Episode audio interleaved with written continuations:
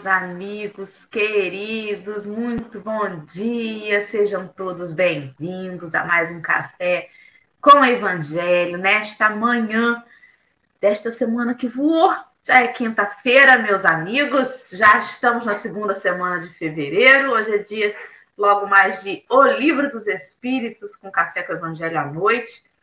Estamos aí recebendo Dalva Santos, já bem cedinho, a Rejane com a gente, a Marley tá aí, Soninha Vale, Soninha Centeno, que aqui a gente tem que falar o sobrenome, porque tem duas, a Catinha, Eleane, nossa querida Dilma, a Fátima, Consuelo, queridíssima Vânia, que manda sempre uns mimos aqui para a gente poder juntar com as doações para o abrigo municipal. Obrigada, querida. Jorge Almeida, Mônica Bezerra, como é que está o Vidinha, Mônica? Estamos aqui orando por ele. Denise, crediei todos os amigos que já estão com a gente, antes que o Carlos fique preocupado que é muita gente cumprimentando, Carlos. Se eu for ler um por um, não dá tempo nem de você se apresentar. Você daqui já vai para o encerramento, para a prece final. Brincadeira, hein? Ale, querida, como é que você está? Bom dia. Olá, meu povo. Bom dia, bom dia, bom dia. Bom dia para você que está aqui conosco. Boa tarde, boa noite, boa madrugada para você que sempre tem tempo, não tem tempo de estar ao vivo, mas às vezes ouve o podcast do Café com o Evangelho depois, vê o vídeo do Café com o Evangelho depois. O importante é que o seu coraçãozinho esteja nutrificado, vamos assim, seja né, energizado pela força do Café com o Evangelho. E fica uma pergunta para hoje. Você sonhou no dia de hoje? A gente estava conversando sobre sonhos no pré-café. Me deu vontade de comer aquele sonho da padaria. Sonho de padaria. Era sobre isso, gente. Depois veio o assunto do sonho, sonho. Então, é isso. Você sonhou hoje no seu dormir? Se não sonhou, sonhe acordado. O importante é a gente sonhar. Comer um docinho quando é possível, dentro das, né, de todas os limites né, do nosso corpo físico, mas é importante a gente sonhar de olho aberto, de olho fechado, porque o sonho deixa a nossa mente voar alto, né? mas além dos sonhos que a gente também possa realizá-los, né? nem que seja de pouquinho em pouquinho, porque sonhar é preciso, mas também realizar é necessário. E hoje temos aqui um convidado com voz de locutor. Nossa, a minha voz está quase rachada, fica né, bem pequenininha perto dessa voz bonita. Temos o nosso convidado Carlos. Seja muito bem-vindo, Carlos, ao nosso Café com o Evangelho. Obrigado pelo aceite ao convite. Sete horas da manhã a gente sabe que não é fácil, tem a correria do dia a dia. Então, você já viu que o nosso chat é movimentado. Sinta-se em casa, bem-vindo. Se apresente para o pessoal está aqui conosco, para o pessoal te conhecer. Amarás até o próximo como a ti mesmo, amarás até o próximo como a ti mesmo. Olá, pessoal do Café do Evangelho. Que alegria enorme de poder estar aqui hoje. Como disse uh, antes de uns tempos atrás, a Dora, quando me mandou uma mensagem, ó, oh, está chegando o seu dia. Realmente eu não imaginei que eu fosse criar tanta ansiedade para chegar hoje. E felizmente a, a espiritualidade me deu essa oportunidade de hoje estar aqui.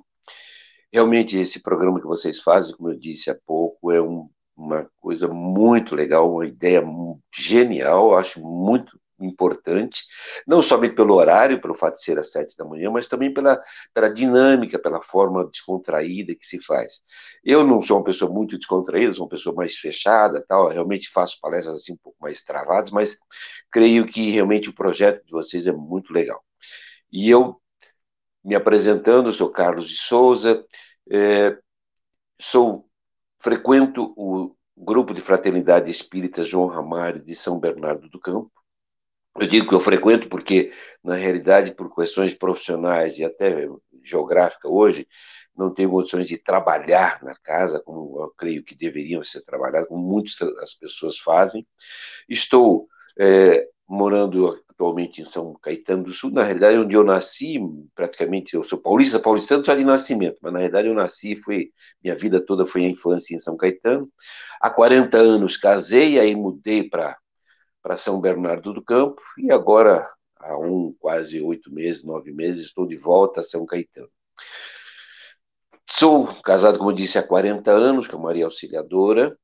Tenho uma filha, Bela Bacelar, que é cantora, compositora, atriz. Aliás, quem quiser acompanhá-la pode dar uma pesquisada na internet e vai encontrar Bela Bacelar. Ela tem muitas músicas. Aliás, está lançando agora, esse próximo mês, mais um outro, um outro single. Tenho a felicidade de estar avô de um, duas netas, uma de coração, que é a, Laura, que é do Gabi e da Elaine, e a outra, que é a Ágata, que é da, da, que é da Bela, que tá com, vai fazer três meses né, depois de amanhã, que foi assim um presente de maio, um presente muito grande que nós recebemos da espiritualidade. E estou atuando, não sou, tenho nenhuma formação acadêmica, fui radialista durante 25 anos, hoje estou gerente administrativo de padaria, por isso nós estávamos falando em sonho, né? De padaria, e estou aprendendo, tentando aprender um pouquinho mais até do Evangelho através dos estudos em que a espiritualidade me dá a oportunidade de, como palestrante, como eu sou falante demais, de poder estudar um pouco do Evangelho. Muito bem, vamos que vamos então, já que agora conhecemos um pouquinho da biografia de Carlos Vamos agora nos sentir íntimas dele. Chamá-lo agora para essa mesa de café. Ele que trabalha na padaria certamente trouxe para o nosso café hoje o do bom e do melhor, né? Porque café, mesa de café da manhã, com quem entende de padaria, vai ser um show. Vamos então orar para que a gente também convide a espiritualidade para estar conosco, né? A gente entra com pão e eles entram com um pão espiritual. Ale, querida, você pode fazer a nossa prece para a gente começar? Lógico, antes de fazer a prece, quero agradecer a Mamadi. Mamadi está aí, gente, dando bom dia. Mamadi é a mãe da Dora. Dora fala que ela é a Mamadi dela e todo mundo agora tem a Mamadi como Mamadi, né? Então, Mamadi dizendo que eu estou com um brilho especial hoje. Mamadi, muito obrigada pelo seu carinho, mas são seus olhos amorosos de amiga e mãe que fazem isso conosco, né? Então, queridos amigos, nessa grande mesa que temos aqui, nessa grande roda, nessa grande comunhão de corações, de pensamentos, entre amigos, nós convidamos essa espiritualidade amiga, nós convidamos a Jesus, esse mestre maior, para estar conosco nessa manhã. Mas até parece que a gente precisa convidá-los, né? Porque é como se eles nunca tivessem conosco e só vem mediante um convite. E, na verdade, a espiritualidade superior, Jesus, nosso anjo guardião, sempre estão conosco. Precisamos nós nos sintonizar para estar mais conectados com eles. Então, nessa mesa, nessa grande comunhão que temos nessa manhã, que podemos, possamos nos sintonizar, elevar os nossos pensamentos, vibrar um pouco mais alto nessa vibração de amor, do perdão, da caridade, do amor ao próximo, como a nós mesmos, nesse amor a Deus, para que a gente possa sintonizar nessa vibração positiva e que a gente busca através da prece, que a gente busca através da nossa vivência nos caminhos do bem, do, do amor. Mestre Jesus, já estando aqui conosco, te pedimos que nos envolva no seu amor, que nos envolva nesse abraço que conforta, que consola, mas também te pedimos que as nossas saúdes física, mental, espiritual sejam nossos, os nossos amores de todos aqueles que estão aí fora, precisando da cura, precisando do amparo físico, né, para a sua saúde física, sejam atendidos nas suas necessidades, de acordo com a doença e a necessidade de cada um. E assim, ficamos gratos por termos atendido nas nossas preces, não no que queremos, mas no que cada um de nós necessita nesse momento. Obrigado, Mestre Jesus, obrigada, Deus, querido Pai, por tudo que nos envia a todo momento. Assim seja. Que assim seja. Graças a Deus. Então, muito bem, eu vou colocar aqui na tela, então, o nosso texto para que o querido amigo Carlos, nosso novo amigo de infância, faça para nós aí a leitura deste texto na íntegra e depois a gente começa a conversar. O texto de hoje faz referência ao capítulo 1, versículo 24 do Evangelho de Marcos, onde a gente lê assim: Ah, que temos contigo, Jesus Nazareno. Vieste destruir-nos? Bem sei quem és, o Santo de Deus. Está o texto que temos com o Cristo, inserido no, no item 144 do livro Caminho, Verdade e Vida. Meu amigo, fique à vontade para começar aí a leitura e fazê-la, por favor. Que temos com o Cristo, dizendo: O que quer de nós, Jesus Nazareno? Vieste destruir-nos? Sei quem tu és, o Santo de Deus. Grande erro supor que o Divino Mestre houvesse terminado o serviço ativo no Calvário Jesus continua caminhando em todas as direções do mundo. Seu evangelho redentor vai triunfando palmo a palmo no terreno dos corações. Semelhante circunstância deve ser lembrada porque também os espíritos maléficos tentam repelir o Senhor diariamente. Refere-se o evangelista a entidades perversas que se assenhoravam do corpo da criatura. Entretanto, essas inteligências infernais prosseguem dominando vastos organismos do mundo. Na edificação da política, erguida para manter os princípios da ordem divina, surgem sob os nomes de discórdia e tirania. No comércio, formado para estabelecer a fraternidade, aparecem com apelidos de ambição e egoísmo. Nas religiões e na ciência, organizações sagradas do progresso universal acodem pelas denominações de orgulho, vaidade, dogmatismo e intolerância sectária. Não somente o corpo da criatura humana padece a obsessão de espíritos perversos. Os agrupamentos e instituições dos homens sofrem muito mais. E quando Jesus se aproxima com o evangelho pessoas e organizações indagam com pressa: que temos com Cristo? Que temos a ver com a vida espiritual?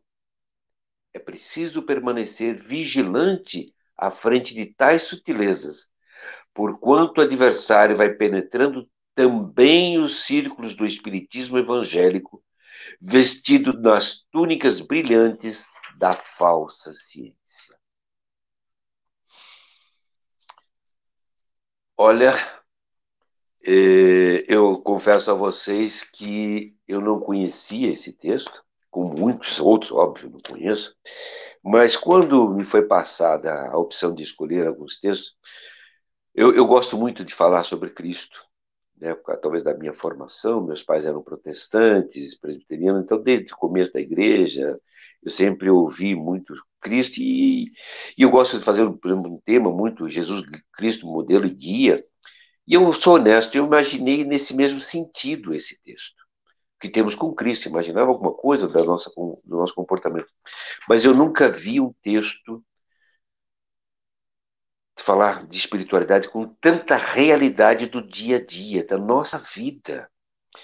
Não simplesmente no sentido de que, sabe, devemos melhorar, devemos... Não, é na nossa realidade, naquilo que nós fazemos no dia a dia.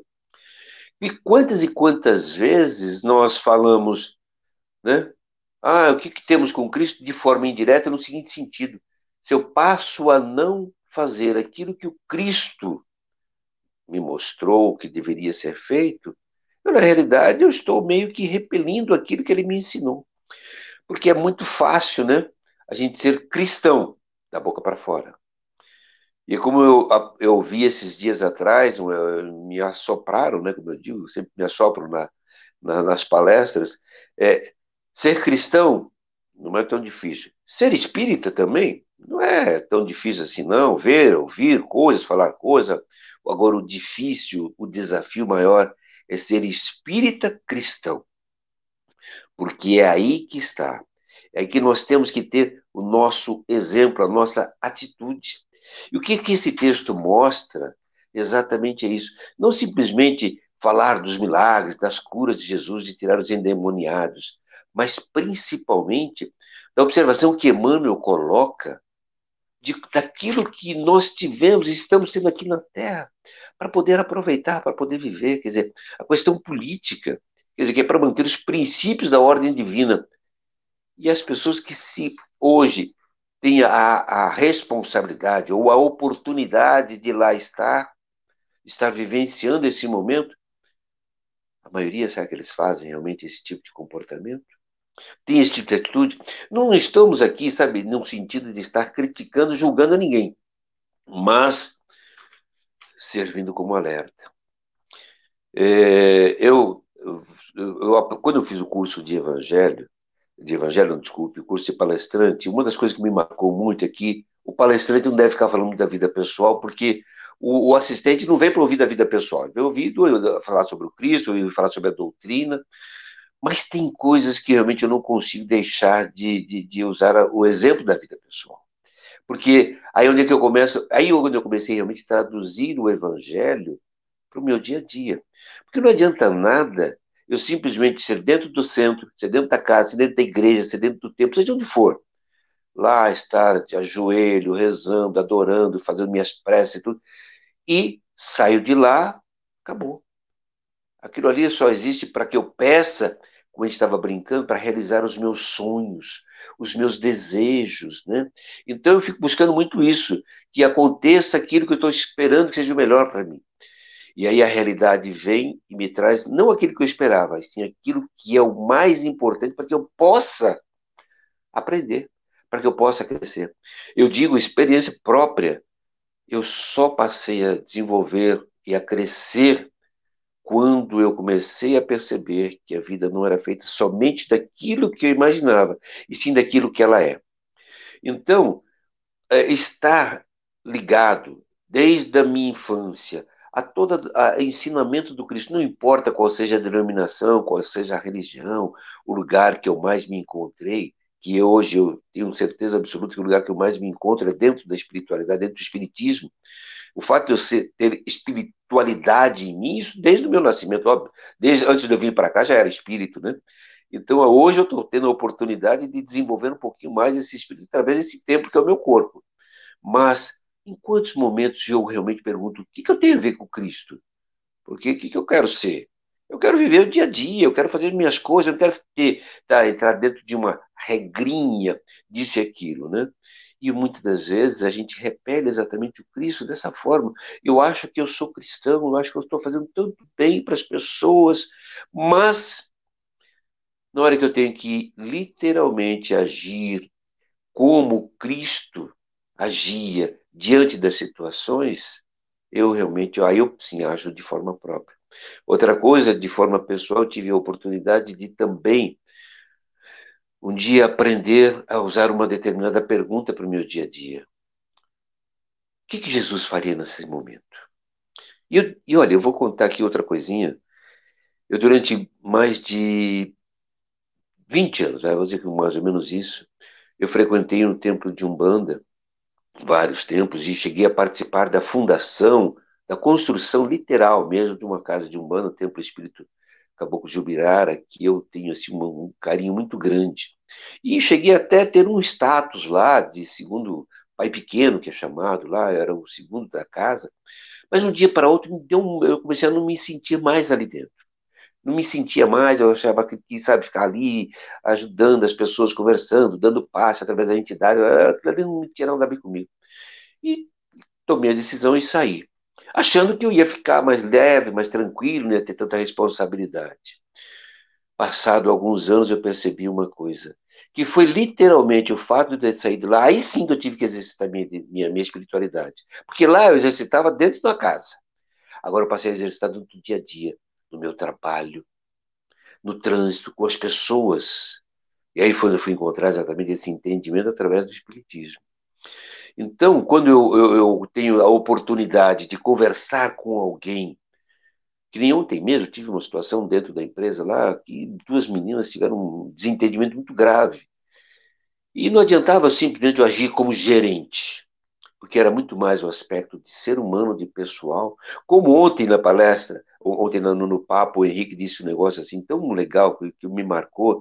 Em quantos momentos nós somos chamados a poder bater, para poder exercitar ali exatamente aquilo que o, né, a nossa missão, né, que nós achamos que a nossa missão tem que ser grandiosa. Não, às vezes a nossa missão é simplesmente atender e dar uma, uma palavra para alguém. Né? E naquele momento, eu sou sincero, eu lembrei muito daquilo que o Henrique tinha dito e, e lembrei exatamente isso. O que, que, Cristo faria nesse momento? E eu comecei a falar, e, é engraçado que depois eu percebi, eu falei, gente, eu estou acabando, daqui a pouco eu faço palestra aqui no, no meio da, da, briga das duas, né? E era exatamente isso, eu comecei a trazer, porque todas eram, frequentavam a igreja, todos eram religiosos, acreditavam em Cristo, só que a atitude delas não tinha nada a ver com isso. E é exatamente isso. E era um comportamento que, poxa, quantas e quantas vezes eu já faço isso, vivo isso. E aí onde é que eu tenho exatamente o que, que eu tenho com Cristo? Peraí, eu não quero, eu, eu quero ser cristão, mas eu quero simplesmente ter uma posição só e achar que é o que o Cristo fala e eu, eu tenho que fazer aquilo que eu penso?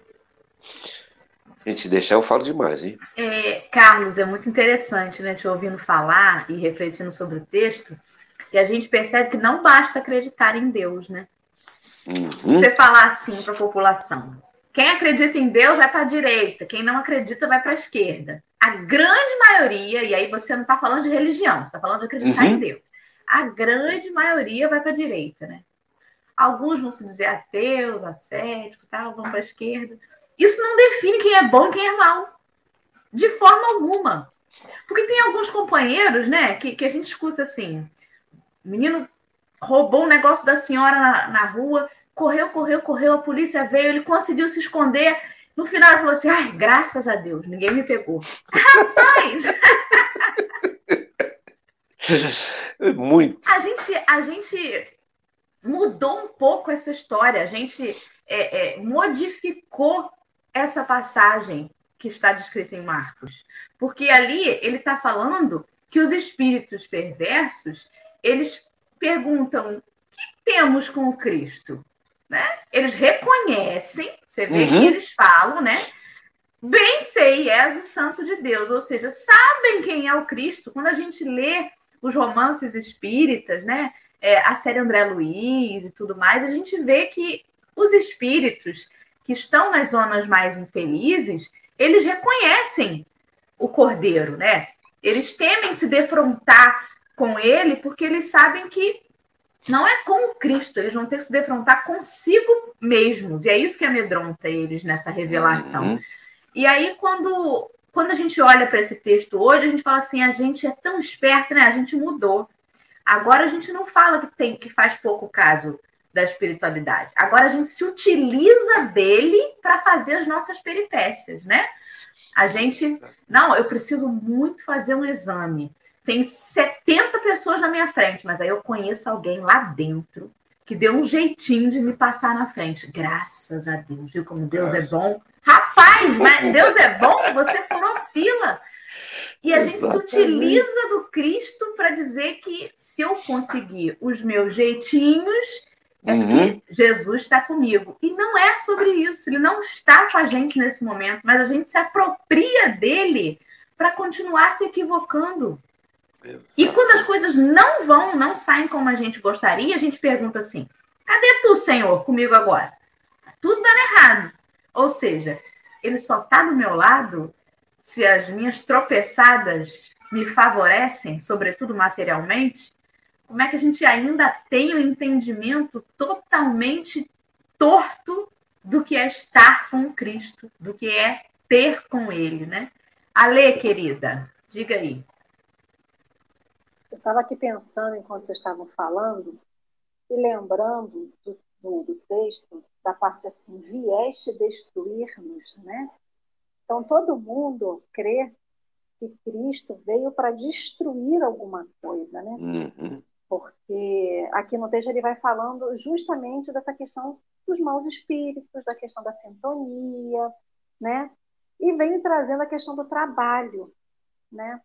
Não só o trabalho do Cristo, mas o trabalho que a gente fala. Você falou da questão de ser um espírita cristão, Dorinha falou, né? Quando, como a gente chama e clama por Deus, mesmo nos momentos errados, né? para agradecer ser livrado de algo que não seria bom e tudo mais, né? Assim, ter feito alguma coisa ruim.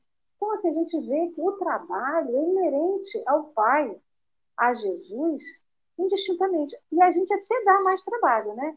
Quando a gente fala assim, olha, fiz uma coisa errada, mas eu não vê não, tá, Deus? Então, sim, faz o seu trabalho meio escondidinho, vira para outro lado. E essa questão do destruirmos, né? A gente fica assim, poxa, mas por que, que Jesus vem destruir alguma coisa? A gente fica sempre pensando, voltando à questão do homem de bem, né? Todo mundo quer ser um homem de bem, mas uhum. ninguém constrói nada de bem se não destruir o que tiver dentro de ruim, o que tiver de, de não é de ruim, mas ainda não tiver bem construído dentro de si. Ninguém constrói uma casa, a sapata de uma casa torta e acha que a parede vai ficar reta. Não tem como, né? Então, assim, quando ele vem falando aqui, né, a gente imagina que a morte, ela cessa. Ela cessa tudo, né? Ah, mas a gente estava falando lá de sonho, lá no início, né? Sonho. Para que, que eu sonho? Eu não tenho dinheiro para realizar.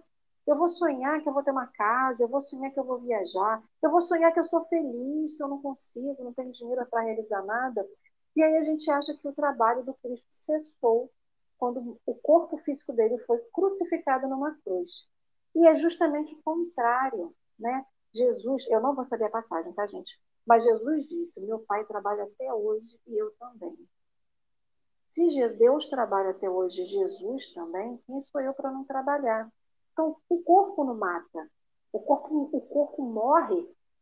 É uma matéria, é uma questão orgânica, vira adubo. Se a gente botar na terra, vira adubo. Né? Então, essa questão do trabalho, da destruição, é um trabalho que a gente tem diariamente.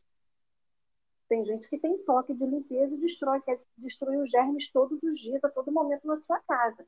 Hoje em dia, com álcool em gel, com álcool 70, isso aí, para quem tem toque, isso está maravilhoso. Mas, assim, o que, que realmente tem que destruir na minha vida, né?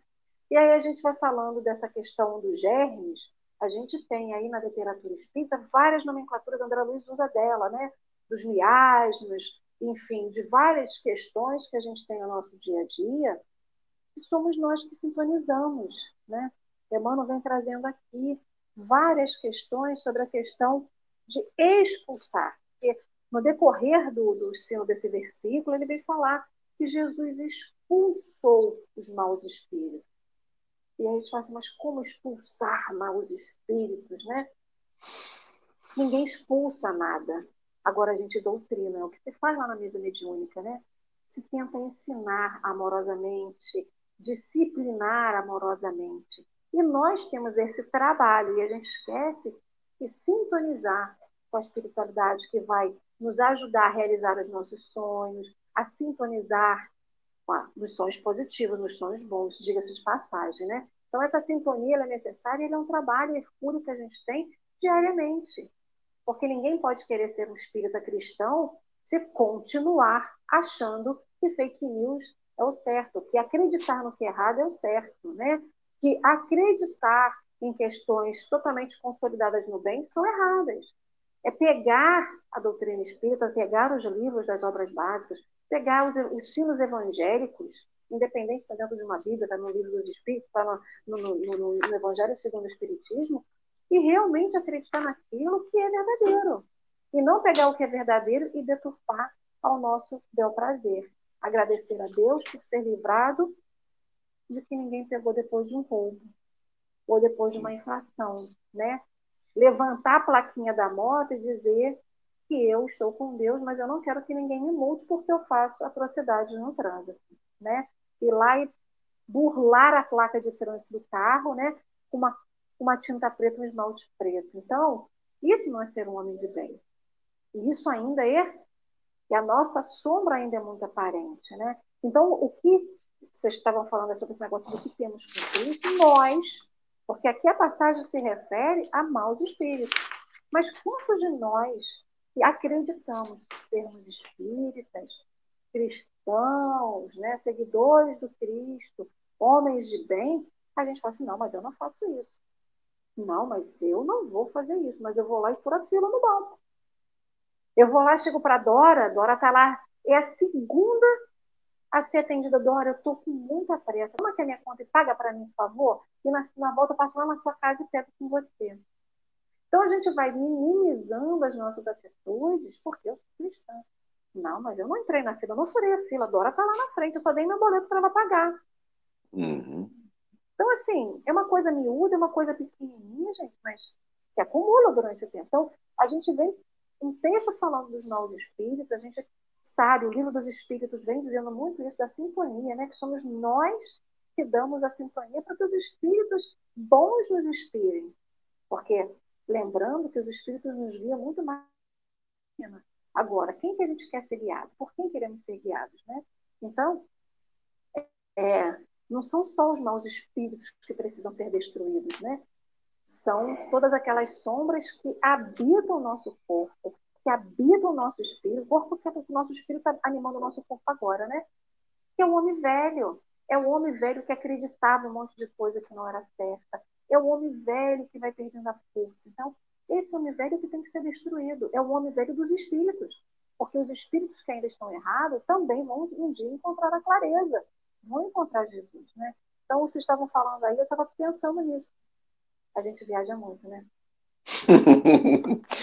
eu só queria aproveitar esse teu gancho do destruir. Me lembrei agora também, como diz você, a gente vai lembrando, né? Jesus disse: Eu não vim destruir a lei, né? Ele veio fazê-la cumprir, que é a lei do amor, que todos nós temos. Nós é que às vezes não permitimos e não deixamos que essa lei transborde. Por isso que o trabalho, como diz o texto, é palmo a palmo. É a todo dia, a todo instante. Exatamente nessa mudança de conduta que a gente vai adquirindo. E, e não é tão simples, tão fácil a gente mudar do dia para a noite. Muito pelo contrário. Eu me pego fazendo hoje, já com meus quase 70, quase 67 anos, me pego fazendo coisas que eu, quando tinha 13, 14 anos, achava errado e achava que não devia fazer. Mas por quê? Porque ainda não tive, realmente não adquiri essa, essa consciência no sentido de que estamos o tempo todo em evolução. Então, agora, a mudança, ela parte, ela começa em mim. Porque Cristo veio exatamente trazendo, continua, como diz o texto, não foi no Calvário que terminou, muito pelo contrário, foi depois do Calvário que realmente o trabalho dele se expandiu, e, e, exatamente essa expansão não adianta ser simplesmente só o mundo inteiro saber que ele existe, o mundo inteiro, né? não, é, o, foram os exemplos que ele deixou, as atitudes que ele não, não deixou nada escrito, ele não fundou nenhuma religião, não fundou nada, ele simplesmente teve atitude. E é isso que nós precisamos ter, mudança do nosso comportamento, que eu vejo muito nesse texto, exatamente quando ele coloca a questão dos endemoniados, que vê exatamente, né, eles reconhecem o Cristo. Nós temos dificuldade, muitas vezes, em reconhecer o Cristo. Porque nós achamos que o Cristo vai estar sempre no lado, sabe, eh, com, com aquele véu descendo lá do céu. E muitas vezes o Cristo está ali, Tá aqui, daquela pessoa que a gente encontra na rua. Ontem mesmo estava conversando com uma pessoa, falei assim, perguntei para ele. Ele estava falando, eu peguei um Uber, ele estava falando muito de Jesus, em Deus. Jesus ele não usava a expressão tanto, mas era no Pai, no Pai Criador. Aí não sei porque que eu acabei na pergunta, mas falei para ele assim: falei, se um cara vier te assaltar aqui agora, ou vier nos assaltar, esse cara é filho de Deus ou não? Ele ficou assim. É, eu falei, então, ele também é filho de Deus. Só que ele ainda não conseguiu chegar no estágio que nós estamos hoje. Então a gente tem que, não é simplesmente demonizar essa pessoa, criticar. A gente tem que estar tá transmitindo para ele uma energia boa. Lógico, nós temos que nos defender, uma coisa instintiva, mas nós não podemos achar que nós somos privilegiados, somos os escolhidos e nos colocamos numa posição acima do outro e deixamos que, sabe, problema, eu, eu já encontrei Cristo, já sei falar com Cristo, o cara não sabe ainda o problema dele. Não, tem atitude, tenha comportamento. Né? Como a gente tem tantos exemplos no nosso, no nosso conhecimento, e o, o exemplo que eu acabo sempre pensando muito é em Chico Xavier. O comportamento que Chico tinha dentro de toda a situação, dentro de tudo que ele viveu aqui entre nós, sempre foi de quê? De humildade, de paciência, de sabedoria, mas não a sabedoria que ele carregava se intitulando o tal, muito pelo contrário. Ele sempre dizia que eram os espíritos que estavam falando para eles, e ele estava simplesmente transmitindo. Então, eu, eu, percebo muito isso, quer dizer, esse texto que me trouxe muito esse aspecto da nossa mudança, ela tem que começar em atitudes simples. Por isso que eu disse que, que ele é um texto para mim muito real, nesse aspecto de trazer, sabe, de questão sobre política, sobre o comércio, que é a área que eu atuo, Quantas e quantas quando eu achei essa, essa palavra de comércio é, é exatamente formado para estabelecer a fraternidade, eu nunca tinha tido esta, essa percepção. O que, que é a fraternidade? Exatamente é nós estarmos em conjunto com as pessoas. E o caso, óbvio, eu ofereço um produto, você me oferece, você traz em troca um valor monetário que faz com que aquele comércio se mantenha. Agora, o que eu quero é cada vez mais te oferecer um produto de baixa qualidade e ganhar cada vez mais. Dizer, e é isso que acaba acontecendo na maioria do comércio. Porque é o lucro que me interessa, e não simplesmente a troca, o aspecto de, de a gente estar se mantendo. E é nesse comportamento do dia a dia que nós não percebemos. E é o caso. Eu quero ter um bom salário, mas quero trabalhar cada vez menos. Quero fazer menos coisas. Então, a gente está sempre da mesma forma. Eu quero estar sempre ganhando mais, e fazendo menos. E qual que é o meu, a oportunidade? Que hoje eu me sinto que eu estou ganhando muito mais com toda a espiritualidade, com tudo aquilo, as oportunidades que ela tem me dado, que nem o caso de estar aqui agora, nesse momento, é uma grandiosíssima oportunidade. Estou ganhando muito mais do que aquilo que eu estou fazendo. Eu, eu precisaria fazer muito mais para poder realmente compreender e entender. E isso no palmo a palmo, no dia a dia. E esse texto, quando, ele fala exatamente da, da ciência às organizações sagradas, eu tive também a oportunidade de, através do rádio, de conhecer N é, organizações sagradas, religiosas, e eu percebia que muitas delas, as pessoas não estavam atuando exatamente aquilo como Cristo gostaria, estavam simplesmente só pensando no seu lado. E no final ele fala exatamente do espiritismo, quer dizer, hoje a gente percebe muito, quer dizer, quantas e quantas casas, quantas e quantas pessoas estão exatamente se utilizando da questão dessa alvura do espiritismo para poder trabalhar os seus interesses né? e não trabalhar exatamente o principal que é a, a, o, o, crescimento de todos. Eu vejo essa oportunidade que nós estamos tendo na vida aqui no universo, por causa da pandemia, fez com que a, a internet fosse um grande meio de comunicação de toda a espiritualidade. Está aqui um programa como esse, quer dizer, já está setecentos e tantos programas, quantas e quantas milhares de pessoas, quantas milhões de pessoas já viram que não teriam condições de ir até a casa onde vocês atuam, na casa onde eu atuo. Por quê? que a gente estaria ali fechado, cada um somente daquele espaço. Quer dizer, essa abertura é o trabalho do Cristo que vai continuar sempre. Muito bem. É interessante que quando a gente fala assim que Jesus, quando ele aparece, aí as pessoas indagam o que temos com o Cristo, a gente tem essa dificuldade de perceber a sua aproximação. Porque Emmanuel vem nos dizer ali na, na linha número 9 né, da, desse texto, que Jesus se aproxima através do Evangelho. E o Evangelho, ele se mostra na Terra através de quê? Através dos homens. Através de cada um de nós. Se você decide a partir de determinado momento, mudar a sua postura e permitir que o Cristo viva em você, não aguarde uma estrada tapetada de flores. Você vai encontrar muitos dedos apontados, muitas pessoas a zombar de você. Vão dizer: esse Carlos ficou bobo, né, menino? O povo fala, faz com ele o que quer e ele não responde à altura. Como pode, gente? Que homem bobo que ficou depois que, que seguiu esse tal de Cristo. A gente vai ser tratado como covarde, que não respondeu, que não se vingou. E é uma, uma, um entendimento ainda que a multidão, né, que as pessoas têm equivocado da mensagem amorosa do Cristo, porque acha que o evangelho é uma proposta de omissão e não é.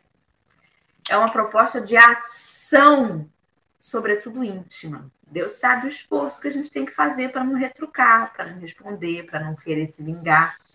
Então é um movimento enorme que talvez se você fizesse do lado de fora, não ia conseguir te dar a satisfação que você tem quando você faz do lado de dentro. Na hora você pode até ficar satisfeito, respondi. Não levo desaforo, desaforo para casa. casa. Ah. Mas o espírita discípulo do Cristo, ele traz o desaforo para dentro da casa mental e trabalha ele ali, ó. Porque sabe que se eu tirar da minha casa mental e deixar estourar nas minhas atitudes, eu posso estar causando prejuízo a pessoas que às vezes nem tem a ver com isso. Eu me aborreci no trabalho, trouxe o desaforo para minha casa mental, achei que resolvi lá, porque respondi, porque briguei, porque fiz e aconteci, não resolvi, porque ele ficou dentro da minha casa mental, trouxe para casa, irritado, descontei no cachorro, puxei o rabo do gato, gritei com a mulher, com o marido, porque ele não está resolvido. Ele ainda está na minha casa mental. Então, perceber o evangelho, perceber a aproximação de Jesus, não é porque ele vai se materializar, mas é porque homens estarão aos poucos, silenciosamente, tentando modificar suas posturas, né? É assim que a gente percebe. E aí ele vem fazer uma chamada muito importante. Ele falou, né, do ambiente político, aí o sujeito lê e fala assim: realmente a edificação política, meu Deus do céu, que tem de espírito obsessor, que a gente acha que o obsessor é só o outro, né? Nunca é a gente. Aí, com certeza. Aí ele vem e fala assim: no comércio, aí você fala, realmente, esses comerciantes capitalistas só querem para si, né? Aí ele começa a falar assim, nas religiões e nas ciências, aí a gente pensa nas outras religiões, né? Essas igrejas, uhum. tá vendo? só quer ganhar dinheiro do povo, realmente está tudo deturpado, né? Nas ciências, esses laboratórios farmacêuticos, deixando as pessoas morrerem e só querem o dinheiro das, dos remédios. Aí no final ele fala assim: olha, também nos círculos do espiritismo evangélico. Aí a gente fala: o quê? Comigo? Eu? Mas não é sobre os outros? No espiritismo também? Também. Porque o espiritismo ele é consolador, mas o movimento espírita nem tanto. Nem tanto. A gente se perde, a gente sabe que a gente se perde. No movimento espírita, a gente se perde. Agora, nem tanto, porque os eventos presenciais não estão bombando tanto, né? Mas cobrar 300, 400 reais um ingresso para um seminário espírita, talvez a gente esteja selecionando quem pode entrar ali ou não talvez a gente esteja se perdendo. Aí falam assim: olha, Alessandra, vai lá na recepção da casa, tem um sujeito lá alcoolizado querendo entrar, pedindo dinheiro na porta, dá um jeito de tirar ele dali, né?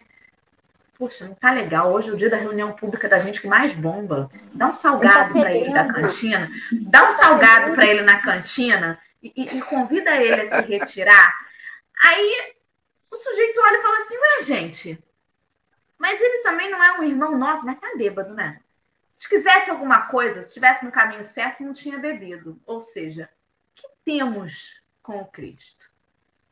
Dentro do movimento espírita. Você vai lendo o texto, e aí ele vai falando que há obsessores em todos os lugares, você acha que está tudo do lado de fora, que não é nada sobre você, e no final ele vem dizendo que talvez você seja um obsessor encarnado, participando desse processo, se utilizando de maneira deturpada do nome do Cristo ou fazendo pouco caso dele, dizendo assim: eu não sou Jesus, né? Não espere de mim também que eu, que eu vá perdoar tudo, que eu vá ter sangue de barata. Uhum. Rapaz, depois que eu soube que a barata sobrevive à bomba atômica, que a barata provavelmente já estava aí na época dos dinossauros. Sangue de barata é o que eu almejo ter. Que suporta tudo. Rapaz, a barata. Essas épocas de chuva, sol, chuva, sol, surge muita barata. As bichinhas ficam de cabeça para baixo, assim, ó, fingindo de morta. Você olha e fala assim: essa já morreu, né? Aí eu tenho gato. Os gatos vêm, vira ela normal, elas, ó.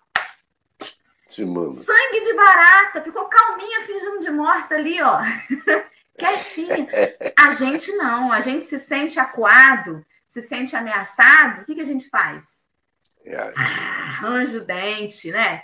Espreme o nosso veneno, agride, fere de volta. A baratinha não, a baratinha fica ali, ó, quietinha.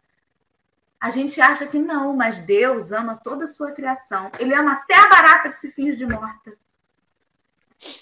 E a gente mata sem dó e sem piedade. Não estou fazendo apologia às pessoas criarem baratas, não, pelo amor de Deus.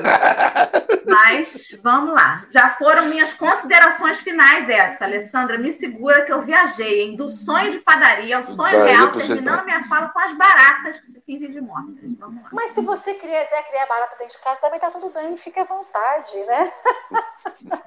eu, vocês estavam falando aí essa questão da barata, né? Justamente isso. Queria eu ter a tranquilidade de uma barata, de esperar o momento certo para ser desvirado, ó, dar no pé, e fugir do problema e fugir da agressão, né? E ela não ataca, só a barata voadora que vem para cima da gente, né? Mas enfim, você estava falando aí, Dorinha, que é difícil ter depois que, depois que você fala concatenar os pensamentos, né? E não é muito difícil da gente, nesse momento, a gente é, acordar, né? Quando a gente fisicamente podia estar dentro das casas espíritas, dentro dos tempos religiosos, e aí eu fico imaginando, quando a gente chega numa cidade nova e a gente vai buscar um lugar novo para a gente frequentar, seja ele qual for, né? Qual religião for, o que, que a gente busca, né? Aí a gente fala assim, olha, tem uma casa espírita lá, eu vou falar de das Ostras, que o pessoal que está aqui conhece, né?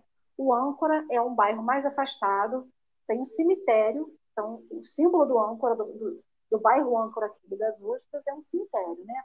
Aí a gente já fala assim, não, tem, um, tem, tem um, uma casa espírita atrás do cemitério ali no bairro Âncora. Aí você chega para outra pessoa e fala assim, onde tem? Ah, tem Costa Azul. Costa Azul é a praia aqui, a praia mais famosa de Rio das Ostras, né? Não, tem uma casa espírita de frente para a praia em Rio das Ostras. Qual a casa que você vai querer frequentar? Quando você chega e você não conhece nada. Dificilmente alguém vai querer ir frequentar a casa que é atrás de um cemitério. É uma casa muito simples, não tem muito luxo, né? É uma, uma casa que está caiada, está com parede com cal. A casa de Costa Azul, não que assim seja, tá, gente? Eu estou pegando casos extremos. Aí tem uma casa em Costa Azul, não, ela é uma casa grande, de janela aberta, de frente para o mar e tudo mais. Aí eu fico imaginando, quando a gente chega num lugar assim, o que, que a gente quer?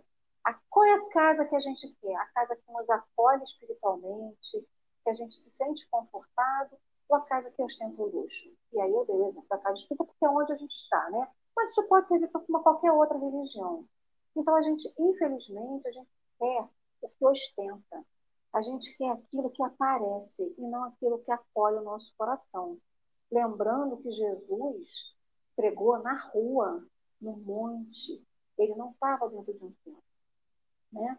depois do Cristo, onde é que os cristãos se reuniam para rezar escondidos porque eram perseguidos? Dentro das catacumbas. Então não tinha ostentação. Né? E o homem, aí, lógico, Dorinha já introduziu esse último versículo que Emmanuel nos traz, e é uma coisa que fica muito presente na nossa cabeça raciocinando, né? o vestido nas túnicas brilhantes da falsa ciência. Né? Então, isso vale para tudo, para a casa espírita, para o movimento espírita, para o movimento religioso de outras denominações, a gente não está criticando, né, atacando outras religiões, mas é levar uma reflexão. Quando eu vou para uma religião, o que, que eu quero? Eu quero conforto, eu quero ser abraçado, logo poderemos ser abraçados novamente fisicamente. Aí a gente chega no momento de pandemia em que a gente tem que se voltar para a casa espírita, que é o lar de cada um de nós, que vem a internet, o streaming, o Facebook e outros lugares em que a gente pode se reunir. Aí a pessoa fala, não, eu não estou na casa espírita. Ah, eu não consigo mais ouvir palestra, não. Eu vou conectar a palestra. Ah, é muito chato. Aí a gente vê a nossa casa espírita com duas pessoas assistindo uma palestra num horário que daria 200 pessoas dentro do salão. Aí a gente vai lá nas pessoas que têm muito mais alcance na rede social, tem mil pessoas assistindo, duas mil pessoas assistindo, que bom, que bom que essas pessoas pelo menos estão escutando alguma coisa. Aí ela fala assim, ah, não, mas é muito chato ouvir a casa da, a da casa espírita. Não aguento mais não, e a gente esquece que a casa espírita é lá de cada um de nós. Eu quero para a casa espírita. Na casa espírita eu sorrio para todo mundo. Eu falo baixo, a Alessandra não fala baixo, tá? Naturalmente, quando vocês me conhecerem pessoalmente, vocês vão ver. Eu falo alto, eu falo rápido. Aí a Alessandra chega na casa espírita, a Alessandra fala baixo, fala manso com todo mundo. Mas dentro de casa, chega já gritando com a mãe, com a vizinha, com todo mundo. Então, assim, ué, mas eu na casa espírita posso ser diferente, por que eu não posso ser diferente na minha casa? E aí a gente vai dizendo que a nossa casa não é. Ah, não, eu posso ser quem eu sou. Se eu sou quem eu sou na minha casa, o que, que eu sou na casa espírita? Quando eu chego e falo, nossa, eu faço, faço tudo diferente do que eu faria no dia a dia. É justamente estar vestida nessa túnica brilhante da falsa ciência. Essa ciência que eu mostro que eu estou no lugar. É justamente isso que a gente faz quando a gente nega a casa espírita virtual, eu só aceito ir na, na, na, na casa física física, né, na casa espírita física, porque o virtual não me basta. Que bom, tudo bem que não te basta, mas busque dentro de você, porque o virtual veio para ficar e veio para ajudar. Não é só o movimento espírita, veio ajudar as pessoas que às vezes tinham vergonha, não se sentiam bem, às vezes não podiam ir na casa espírita por uma limitação física. Quantas pessoas estão acamadas e que, graças a Deus, tenha hoje um celular, celular mais simples que pode, na televisão, se conectar então é isso. O que, que eu estou buscando quando eu busco Cristo? Eu quero a túnica brilhante ou quero que é real? Tudo aquilo que brilha pode estar mascarando alguma coisa que está por baixo que a gente não está vendo. E às, às, vezes as máscaras são nossas. Então, assim, é... o que, que eu quero com Cristo? Porque quando ele pergunta, né? O que, que eu tenho com Cristo, eu tenho que perguntar, o que eu quero com Cristo? Porque se eu quero tudo, tudo é tudo em tudo quanto é lugar. É através do celular, é na casa física, é na rua, é no trabalho, é em qualquer lugar. É dentro da catacumba, mas fora da catacumba também. Né? E essas foram as minhas considerações finais. Dorinha, você quer falar alguma coisa antes de passar para o Carlos? Quero só agradecer a todos, né? Ao chat, principalmente, que bombou hoje, gostou muito de partilhar com o Carlos do texto de hoje. Agradecer a todos os amigos. Carlos, querido, vou te pedir para fazer suas considerações finais e já emendar com o poema. O Carlos hoje trouxe um poema de própria autoria para fazer é, em nome da prece final. Então, este poema vai ser a nossa prece de encerramento após suas considerações. Fique à vontade, tá, meu amigo? Olha, realmente fazer considerações finais depois dessas duas explanações é só dizer muito obrigado. Mas na realidade, que eu queria dizer é o seguinte, porque todo momento, realmente, Cristo está nos chamando. E é como disse a Lê, quer dizer, a gente vive muito dessa questão da aparência, da questão da casa física, de minha casa que eu vou, frequento e tem isso e aquilo. Nessa oportunidade de vida que eu tive de estar palestrante, é, andando aqui pela região do ABC, da Grande São Paulo, acabei conhecendo casas que eu, óbvio, nunca imaginei que, que existissem. E eu me recordo muito bem de uma casa assim, pequeníssima que eu fui. É, teve um dia que eu fui lá, tinham duas pessoas assistindo a palestra. Duas pessoas. Eu, o, o, o, o, coordenador da casa estava até sem graça comigo. Né? Poxa, nossa, tinha caído uma chuva muito forte também tal.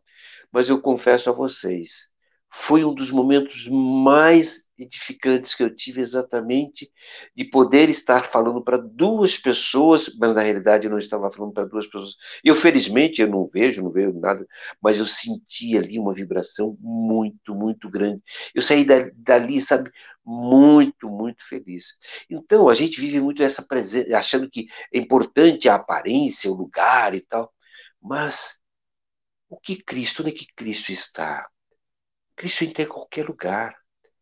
E principalmente aqui, batendo no meu, na minha porta, no meu coração. E aí eu fico me perguntando: o que, que eu tenho com Cristo? O que, que eu quero ver com Cristo? E eu fico querendo muitas das vezes fugir daquilo que ele veio mostrar e que muitas das vezes aquelas pessoas que eu considero que são endemoniadas e tudo estão sabendo que ele está ali e eu não estou tendo essa capacidade ainda de ver. Então, é, quando você estava falando, quer dizer, aquela pessoa que está lá na porta do centro, ali, que está ali bêbado, sujo e tal, fedido, tal, a gente está doido para se livrar dele, com certeza ele está vendo Cristo ali, por isso que ele foi até ali. E nós não estamos vendo Cristo do lado dele. Então, é, essas oportunidades que nós estamos tendo na vida, a gente vai tendo que só agradecer. Eu, eu, eu realmente eu, eu pedi para que eu pudesse ler esse texto. Na realidade, é, eu tenho a felicidade de estar é, tendo inspirações. Eu não sou psicógrafo, nada, mas pelo contrário, tenho inspirações para escrever textos. Estou já há três anos preparando um livro. Aliás, a, aliás, a deusa Samu, que ontem esteve aqui, é a, a, a pessoa que realmente fez com que eu acordasse para esse ponto, que eu fazia terapia com ela há uns anos atrás, e ela me disse, quando você fizer 65 anos, você vai lançar teu livro. Eu vivia escrevendo, mas não tinha coragem de publicar nada.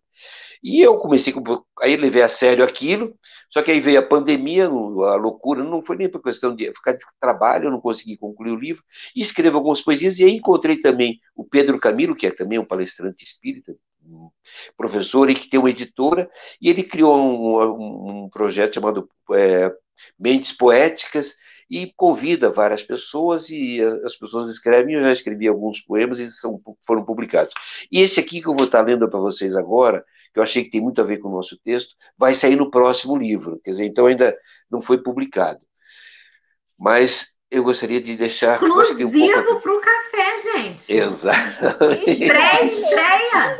Estreia no que café. chique. Vamos lá, vamos ver se o pessoal também eh, tem, consegue e gosta, eu acho que isso tem a ver. Existem seres que habitam o meu ser. Quais conheço? Quantos hei de reconhecer? Tenho do espelho, aquele da rua, o que trabalha comigo. Tenho que encontra os amigos, aquele que foge dos inimigos, o que loucamente ama. Tenho que instintivamente odeia, aquele que sonha, o que me impõe a realidade. Esse e tantos, esses e tantos outros rompem minhas entranhas, expondo forças e fraquezas, com qual, com qual me identifico.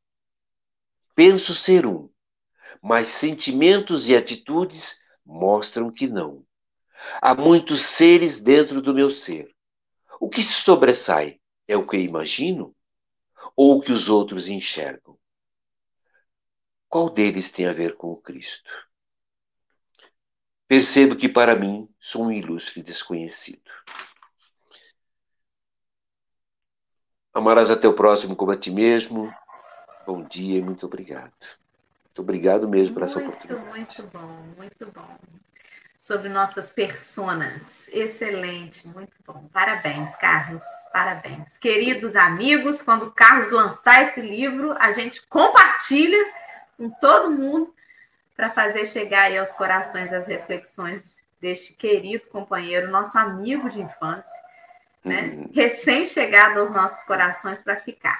Vamos que vamos, que hoje à noite, nove e meia da noite, tem estudo no café. Toda segunda semana e última semana do mês, nos encontramos às nove e meia com a turma do café para fazer o estudo do livro dos Espíritos. Então, esperamos vocês daqui a pouquinho, logo mais à noite, para esse estudo tão importante. Beijos e uma ótima quinta. Fiquem com Jesus.